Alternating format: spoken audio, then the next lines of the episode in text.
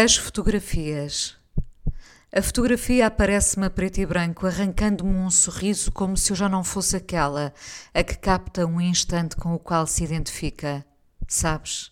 Partir o coração é uma forma tremenda de conhecer o mundo. A frase primeiro sobressalta-me o olhar para depois o apaziguar. Foi uma das muitas colecionadas nos últimos anos e retirada de um filme chamado Mulheres do século XX de Mike Mills. Espanto-me com o que encontro nas minhas fotografias entre os escombros do que fui.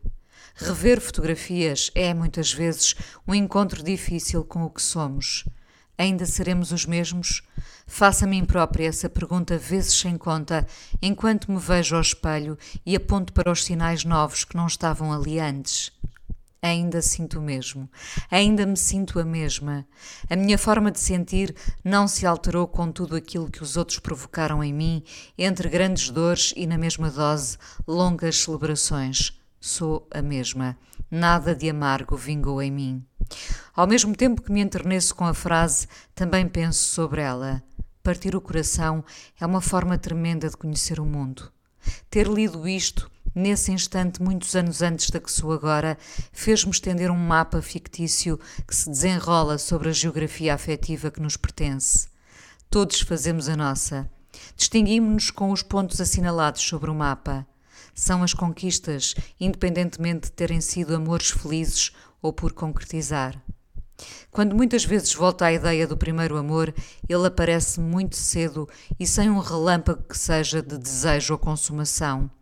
Talvez o amor absoluto seja aquele que nunca se concretizou, aquele que podia ter sido, aquele que ficou cristalizado no tempo e ao qual voltamos repetidamente por conforto. A vivência traz um desconforto enorme tendo agora a ser tolerante com os que sempre viraram as costas às consumições do amor e, portanto, à sua consumação, embora eu não seja essa. Noutra fotografia, igualmente a preto e branco, a escritora Françoise Sagan diz do alto da sua intelectualidade, onde o contentamento pode destoar: Acho que uma história de amor é raramente longa e inteira. Por que terei eu guardado esta frase? E foi o que ela não viveu ou as dores somadas a trazerem-lhe esta conclusão. Afinal, chamamos amor ao que não chegamos a concretizar ou isso é apenas matéria literária? Mais uma fotografia? O amor nunca é absurdo. Também é preto e branco, minimal, para me lembrar de que o importante se escreve com poucas palavras, as mais difíceis de encontrar. A frase vem de Julian Barnes e liba-nos de tudo, sobretudo do que se viveu, das vezes todas que juramos nunca mais voltar atrás, dormir, rir ou chorar com aquela pessoa. Nunca foi absurdo, por mais absurdo que isto nos pareça agora. Sabem, partir o coração é uma forma tremenda de descobrir o mundo. É esta a frase que prefiro. Revejo a fotografia feita de palavras e compreendo tudo o que nela cabe saber que da dor nasce uma coisa maior, se quisermos. Eu digo sempre isto, se quisermos, porque está quase sempre nas nossas mãos.